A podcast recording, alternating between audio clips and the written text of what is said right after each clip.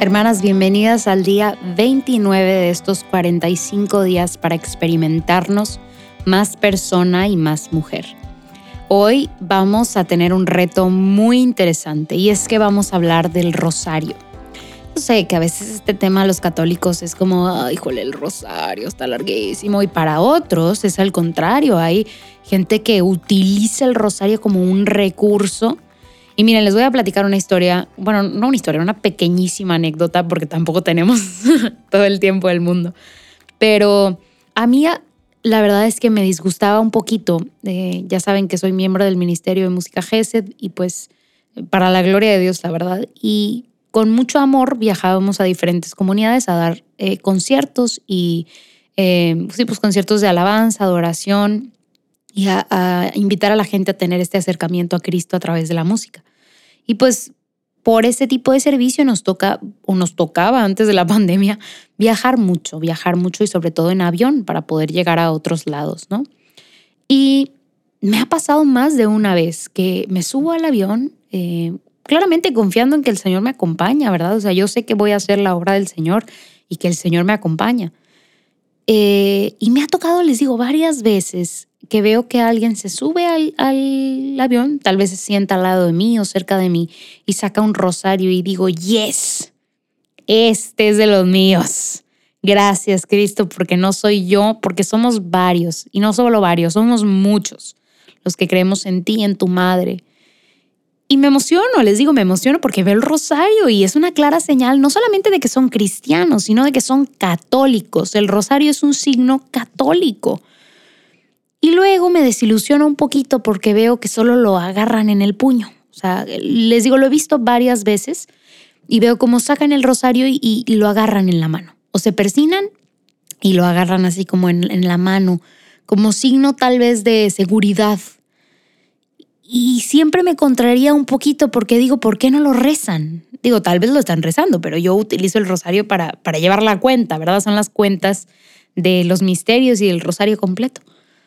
Igual y los estoy juzgando de más y tal vez sí lo están rezando, pero para mí es muy raro que no lo estén usando, que no lo usen como se supone que se usa, ¿no? Y les digo, me desilusiona un poco ver que utilizan el rosario más como un signo y, o como un, pues sí, como un símbolo tal vez de esta protección que desean por parte del Señor. Pero el rosario, mis hermanas, es un regalo de Dios, un regalo de Dios porque nos acerca a Él, pero nos acerca también a su madre, a María, la madre de Dios y madre de todos nosotros. Y es que rezar el rosario es importante. Tantos papas, tantos santos a lo largo de la historia han hablado de lo poderoso que es el rezo del rosario. Es un arma poderosísima contra el mal que nos recubre del manto de nuestra Santa Madre María.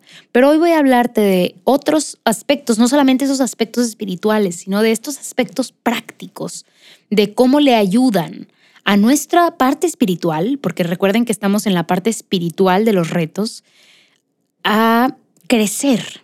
Ahora, número uno, rezar el rosario involucra la voluntad. Yo tengo que poner de mí, tengo que hacer algo, tengo que poner, o sea, mover mi cuerpo, ¿saben? Abrir la boca. Y eso ya me ayuda. ¿Por qué? Porque no, I'm not disregarding, no estoy olvidando esta parte espiritual, sino por el contrario, le estoy haciendo caso y entonces mi parte espiritual activa no tanto, no solo a mi mente, sino a mi mente y a mi cuerpo. ¿Por qué? Porque el rosario, el rezo del rosario involucra mis funciones lingüísticas. Tengo que hablar, y a veces, ok, pero pues ¿qué pasa cuando rezo el rosario hacia adentro, no? O sea, con, la voz de adentro. Miren, les podría explicar todo lo que está pasando a nivel neuronal, pero yo tengo que producir habla aunque no hable. O sea, no porque no abra la boca significa que no está pasando algo. Estas funciones lingüísticas, vamos a decirles así, están en uso mientras yo decido rezar el rosario. Y entonces empiezo, ¿verdad?, a alabarlo también con la boca, con, con, mi, con la lengua. Y es importantísimo. Si vas a rezar el rosario, rezarlo además en voz alta, moviendo mis labios. ¿Por qué? Porque también es importante escucharme. ¿Por qué? porque el rosario implica la imaginación. Al yo hablar y eh, entonces escucharme hablar, puedo entonces entrar en este proceso de imaginar lo que está pasando, imaginar lo que estoy diciendo. Y eso me ayuda a meditar el rosario. Es todo un camino hermosísimo, si se fijan que está conectado. Y es que, de nuevo, el rosario es importantísimo, es un signo físico de la oración. Es que, ¿qué es orar? Pues el rosario es un muy buen recurso para saber cómo orar, para saber cómo identificar de manera física esta parte que a veces es pues muy intangible. Les decía en, en los primeros retos de la vida espiritual o de esta parte espiritual, que a veces el que sea intangible la hace un poquito que nos olvidemos de ella. Pero hoy, después de hablar un poquito del rosario, de contarte una que otra historia, te voy a retar, no, no me estás adivinando, no a rezar el rosario, pero sí a rezar un misterio. No importa el lugar, no importa la hora, pero hoy tú y yo terminamos un misterio.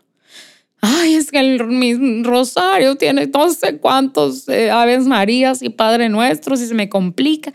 Pues precisamente por eso baby steps. Yo les dije desde el principio, aquí yo no las voy a bombardear con retos imposibles, porque ese no es el caso. Si nos decepcionamos desde ahorita, pues no vamos a completar el reto de 45 días. El objetivo es poco a poco ir creciendo e ir reconociendo esta parte de mí. Entonces hoy sí o sí terminamos un misterio. Pídele a nuestra Madre María que te ilumine y te muestre su amor también como Madre amorosísima que es tuya y nuestra, bueno, tuya y mía y nuestra. y escribe eso que experimentaste en el diario que estamos llevando de estos 45 días. Espero te vaya súper bien y nos vemos mañana. Bye bye.